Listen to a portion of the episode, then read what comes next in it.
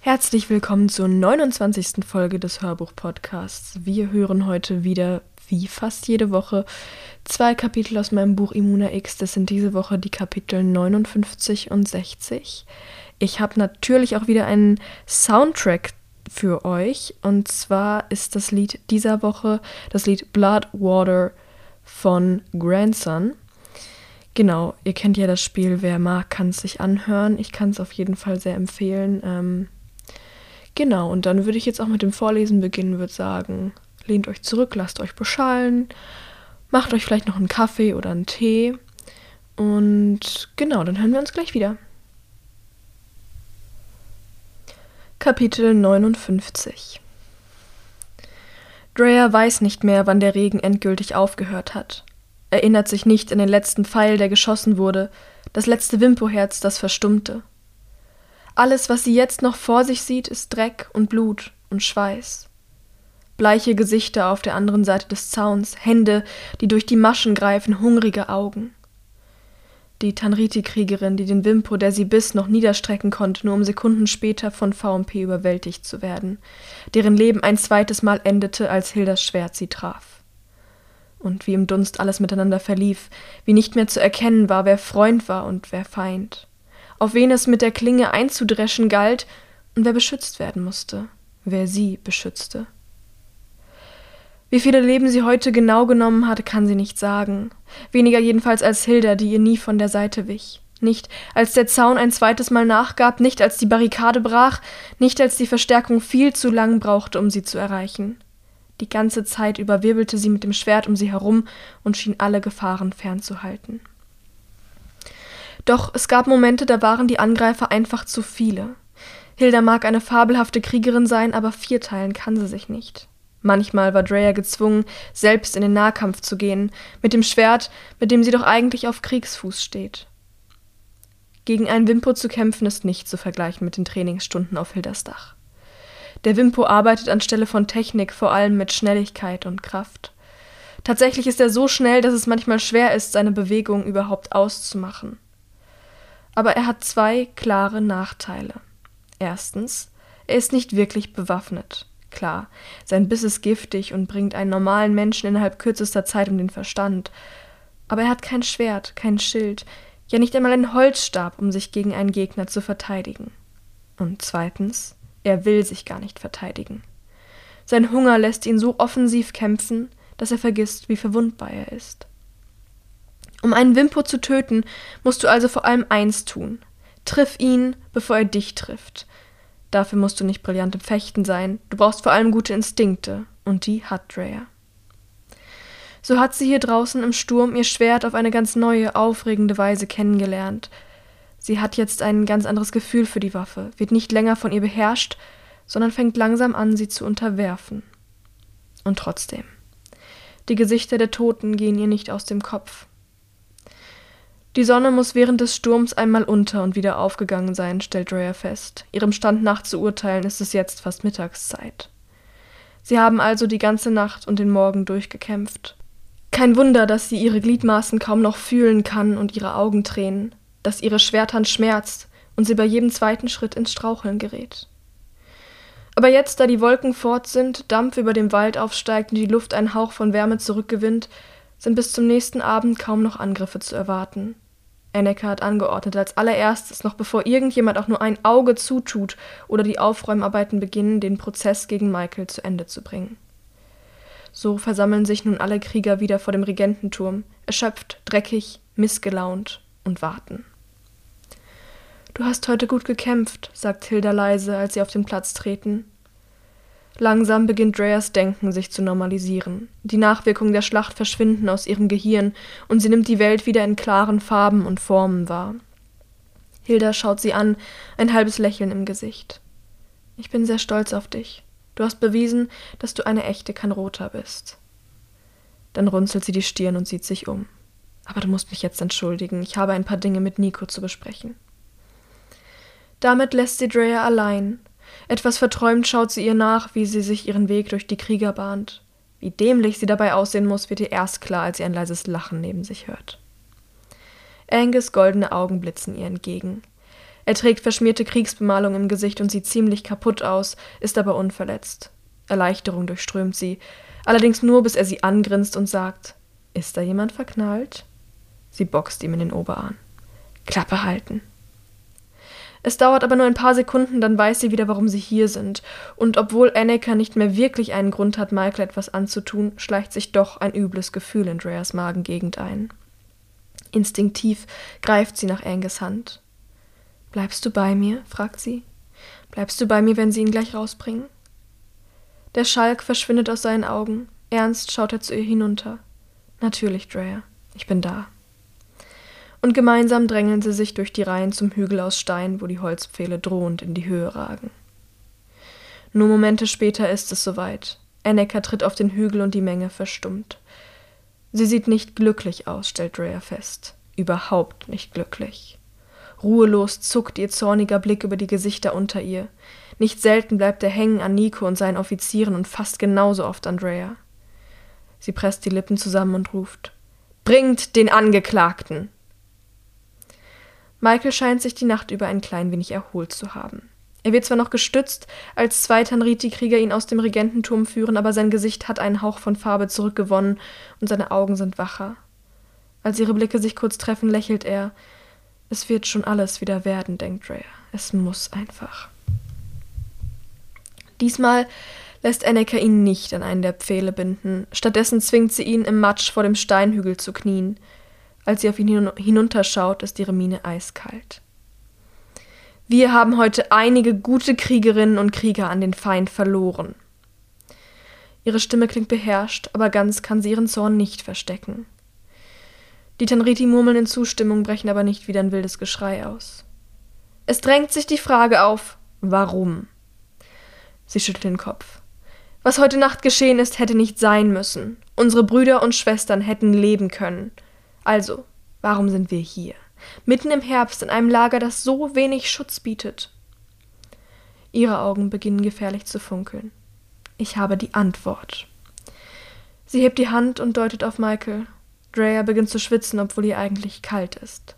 Wegen ihm.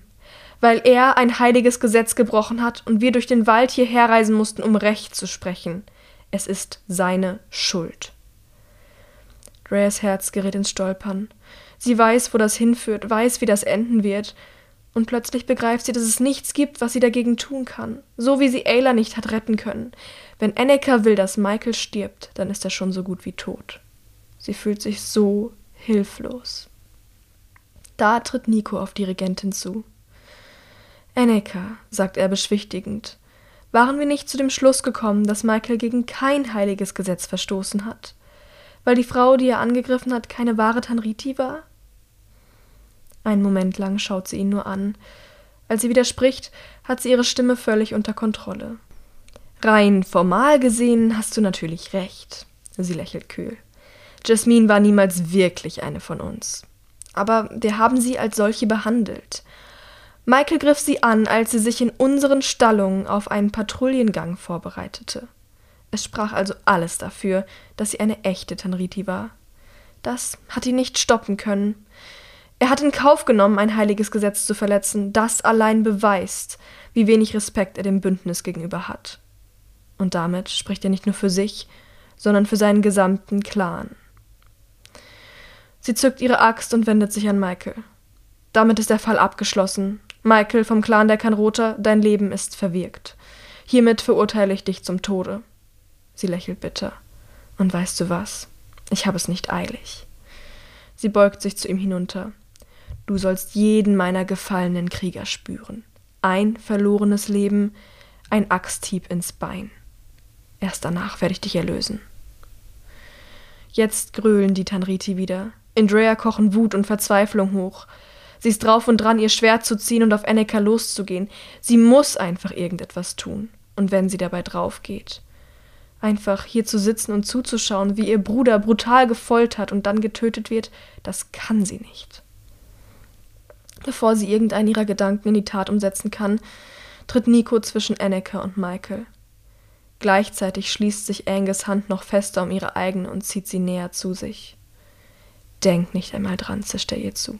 Dich zu opfern wird ihm auch nicht helfen. Als Nico zu sprechen beginnt, beruhigt sich die Menge wieder. Verzeih mir, dröhnt er.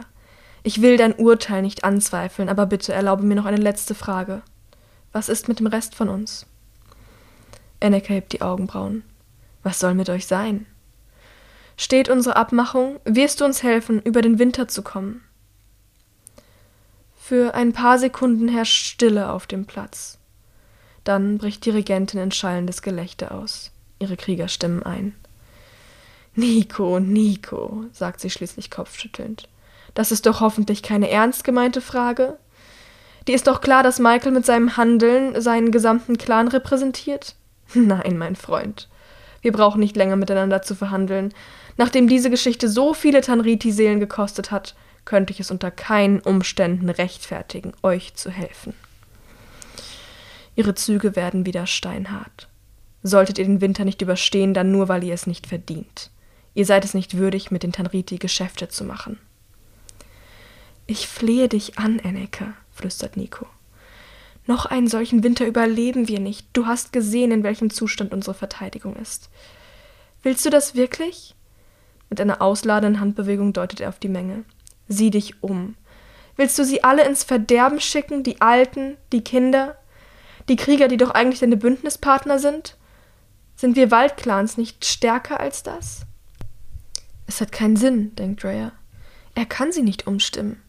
Sie sieht es in Annekas Augen, da ist kein Mitgefühl, nur Eis. Schöne Worte hast du dir da zurechtgelegt, mein Freund, sagt Anneka leise, aber für Worte ist es längst zu spät. Drohend macht sie einen Schritt auf ihn zu. Und wenn du mir nicht sofort aus dem Weg gehst, schließe ich euch aus dem Bündnis der Waldclans aus. Dann seid ihr von nun an unsere Feinde. Traurig schaut Nico sie an. Langsam schüttelt er den Kopf und seufzt.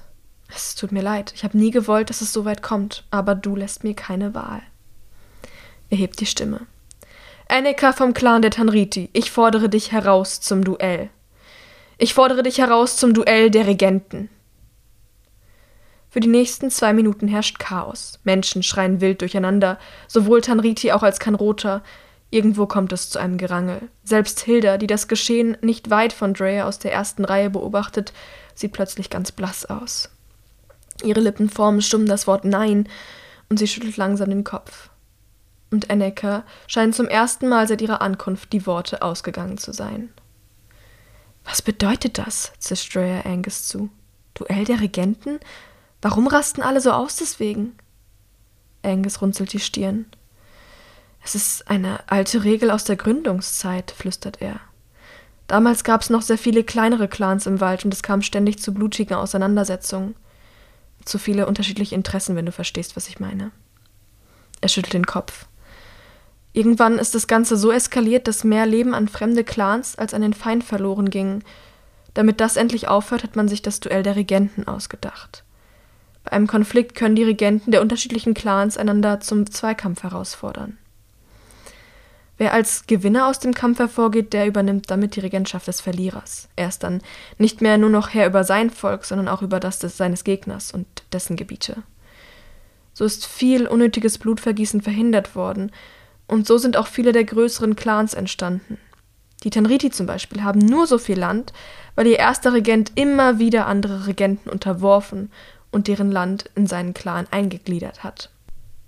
Drea mustert Annika, die ihre Stimme immer noch nicht wiedergefunden hat. Bedeutet das, sagt sie leise, dass wenn Nico gewinnt, er an ihre Stelle treten würde und all das Land der Tenriti uns gehört? Angus nickt langsam. Aber Drea, es ist nicht ganz so einfach. Klar, früher war das Duell der Regenten ein guter Weg, um Gewalt zu vermeiden, aber mit der Zeit hat der Blick darauf sich geändert. Heute wird es gar nicht gern gesehen. Wir haben mehr Platz im Wald, einige der alten Clans sind über die Zeit zugrunde gegangen. Niemand tritt sich so richtig auf die Füße, zumindest auf dieser Seite des Flusses. Und seit das Bündnis da ist, versuchen wir alle in Frieden zu leben. Es gilt als unehrenhaft, nach mehr Macht zu streben oder das Gebiet seines Nachbarn zu begehren. Und das ist letztendlich, worum es bei dem Duell geht: Macht. Seit hundert Jahren hat kein Regent es gewagt, einen anderen herauszufordern. Die Gefahr ist zu groß, dass der Rest des Waldes sich gegen ihn verbünden könnte. Aber wenn wir sonst nicht durch den Winter kommen, wenn Michael sonst. Ja, ich weiß, unterbricht Angus sie. Wir wissen das. Aber Gerüchte verbreiten sich schnell, und noch schneller werden sie auf ihrem Weg verfälscht. Mich würde es nicht wundern, wenn Nico, sollte er Enneka besiegen, bald ganz viele neue Feinde hat. Weiter kommen sie mit ihrer Unterhaltung nicht. Die Königin des Waldes hat ihre Stimme wiedergefunden. Ruhe! donnert sie über den Platz. Der Tumult legt sich, wenn auch nur allmählich. Als es endlich still ist, wendet sie sich an Nico. Mein Freund, sagt sie mit ihrer falschen, zuckersüßen Stimme, bist du dir im Klaren darüber, was du da angestoßen hast? Sie schüttelt den Kopf. Aber du hast Glück, ich bin sehr großzügig. Ich biete dir an, noch einmal zu überdenken, was du da gesagt hast und es eventuell zurückzunehmen. Der Regent und die Regentin liefern sich ein Blickduell. Keinem der beiden würde Drea in diesem Moment gern in die Quere kommen. Ihre Augen sprühen Funken. Schließlich lächelt Nico bitter. Ich brauche deine Großzügigkeit nicht, Enneke. Nicht in diesem Punkt. Gib mir einfach eine Antwort. Nimmst du die Herausforderung an? Sie kann ablehnen? flüstert Drea Angus zu. Er nickt. Theoretisch schon. Aber noch ehrenloser als Machtdurst ist Feigheit. Am Ende sind wir nämlich alle immer noch Krieger und Krieger haben keine Angst vor einem guten Kampf. Wenn sie Nein sagt, zeigt sie damit Schwäche und ihr Volk wird allen Respekt vor ihr verlieren. Drea lässt den Blick über die Tanriti um sie herumschweifen.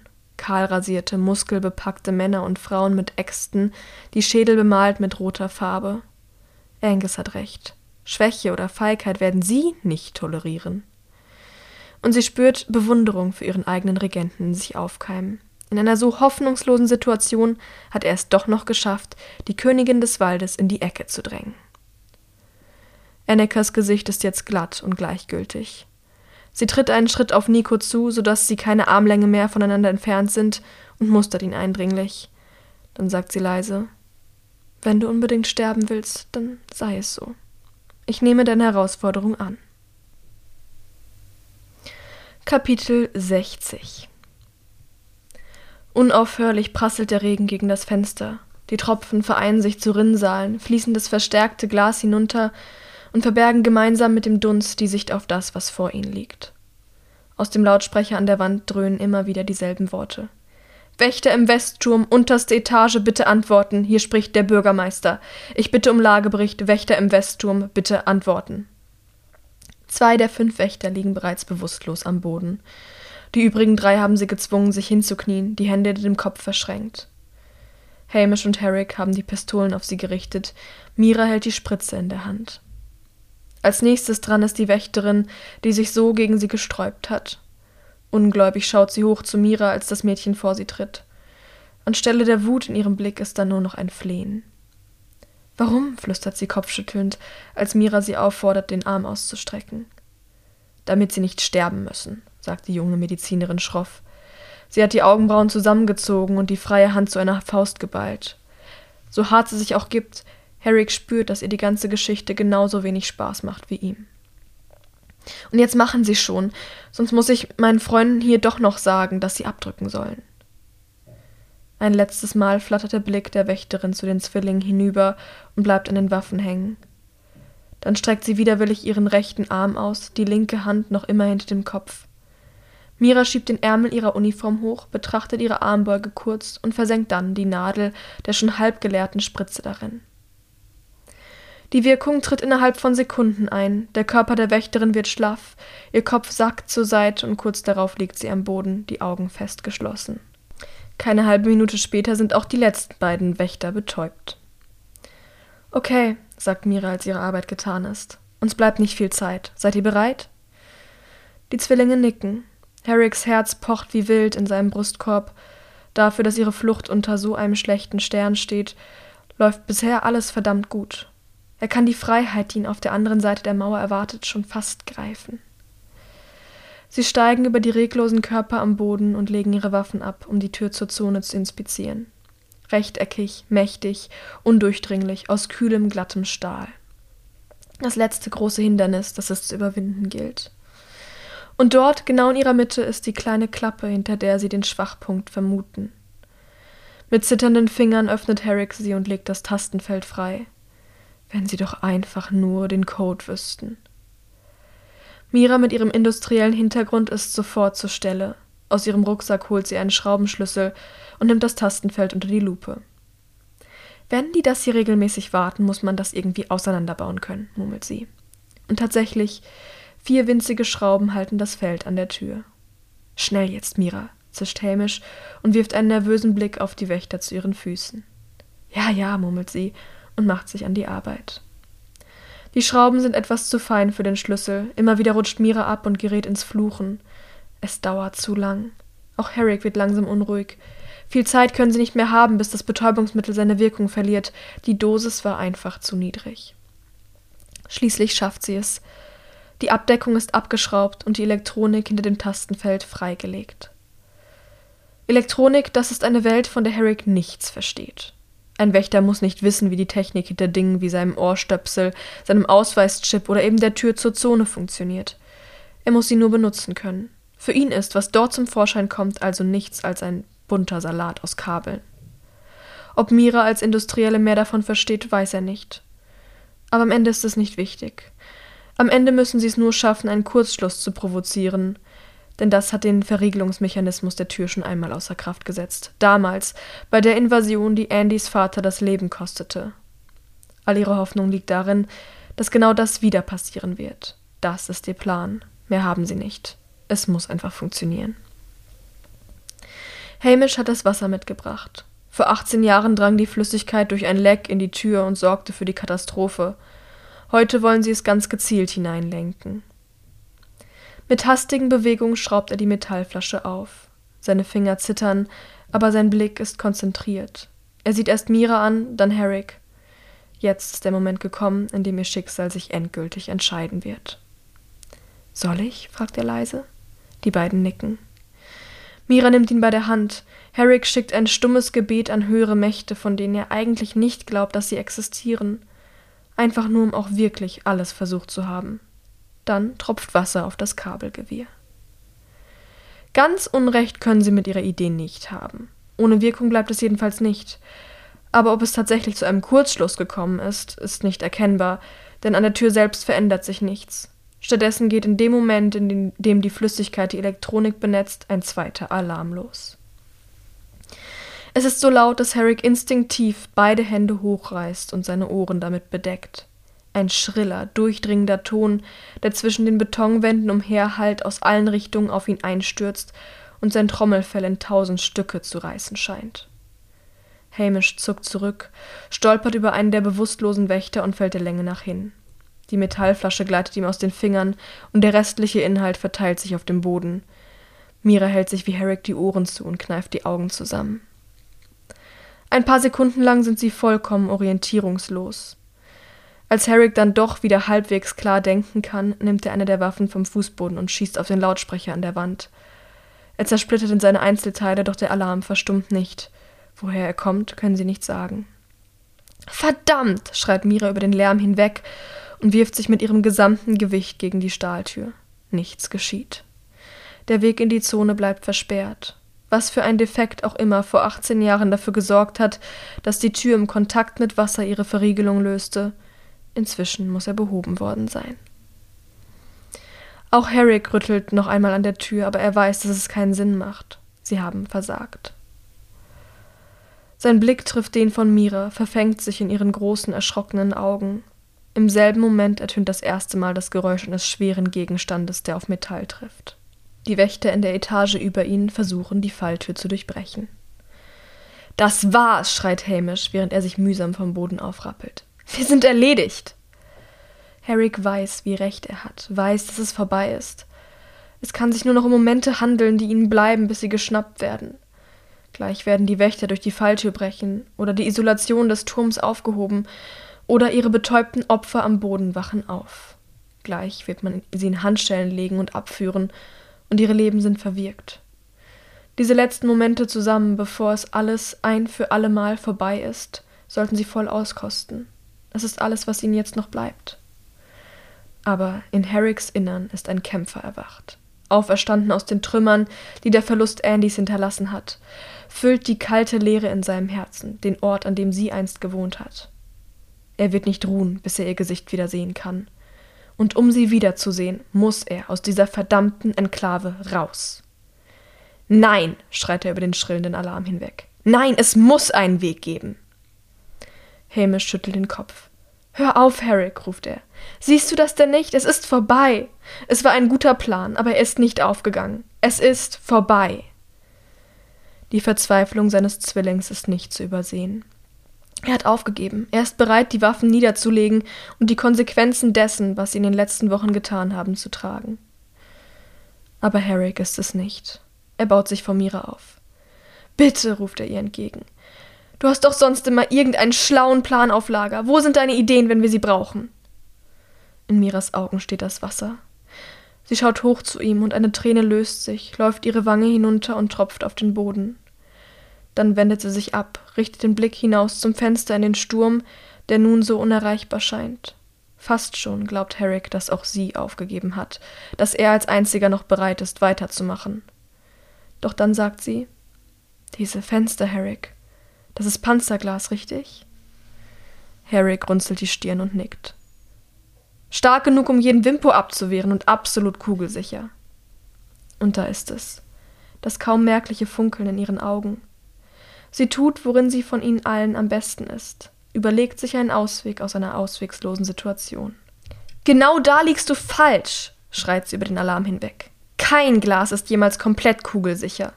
Es braucht zwar eine Menge, aber wenn du oft genug drauf schießt, bricht es. Vielleicht haben wir Glück. Das Fenster ist immerhin auch schon ziemlich alt und hat in den letzten zwei Jahrhunderten ja vielleicht schon einiges mitbekommen. Mira, das ist ein bescheuerter Plan, ruft Hamish. Und wenn schon, wir haben noch nichts mehr zu verlieren. Hamish zieht die Nase kraus. Und so wenig er es wahrhaben möchte, in diesem Punkt muss Herrick ihm recht geben. Miras Idee ist ziemlich schwach. Seit die Enklave existiert, ist noch kein einziges Mal eines der Fenster in den Wachtürmen durchbrochen worden. Andererseits versuchen wahrscheinlich nicht besonders viele Menschen aus der Enklave auszubrechen. Wimpos haben zwar eine enorme Körperkraft, aber im Vergleich mit Feuerwaffen sind sie kümmerliche Schwächlinge. Und es ist wahr. Sie haben absolut nichts mehr zu verlieren. Das Hämmern an der Falltür wird lauter. Scheiß drauf, schreit er und hebt eine der Waffen vom Boden auf. Sein Bruder mustert ihn noch kurz skeptisch, dann seufzt er und tut es ihm gleich. Ihr habt sie doch nicht mehr alle. Sie zählen bis drei. Dann feuern sie. Herrick ist froh, dass er schon früh gelernt hat, mit der Waffe umzugehen. Jeder Rückstoß nach jedem Schuss ist ihm vertraut. Der Lärm fährt ihm nicht in die Knochen, wie er es in seinen ersten Übungsstunden selbst mit Gehörschutz getan hat. Er weiß genau, was er zu tun hat. Ob es Mira und Hamish anders geht, lässt sich nicht sagen. Aber auch ihre Kugeln finden ihr Ziel, und das ist, worauf es ankommt. Sie bleiben im Glas stecken, hinterlassen kleine Risse, die sich mit jedem Schuss weiter ausbreiten. Ein paar Splitter fliegen durch die Luft, aber zunächst hält die Barriere stand.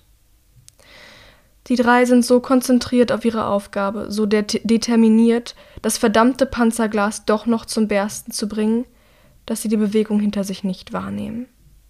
Sie sehen die Hand nicht, die sich langsam über den Boden schiebt und schließlich eine der achtlos dort liegen gelassenen Waffen findet. Und als das Glas schließlich nachgibt, in tausend Splitter zerfällt und der Sturm mit voller Wucht in den Westturm peitscht, ist es nicht nur Regen, der den Betonboden unter Herricks Füßen benetzt. Es ist Blut. Damit ist das Kapitel 60 vorbei. Wir sind wieder am Ende einer Folge angekommen. Ich hoffe, sie hat euch gefallen. Ich wünsche euch eine schöne Woche ähm, und wir hören uns dann nächste Woche wieder zur 30. Folge. Ich freue mich drauf. Bis bald.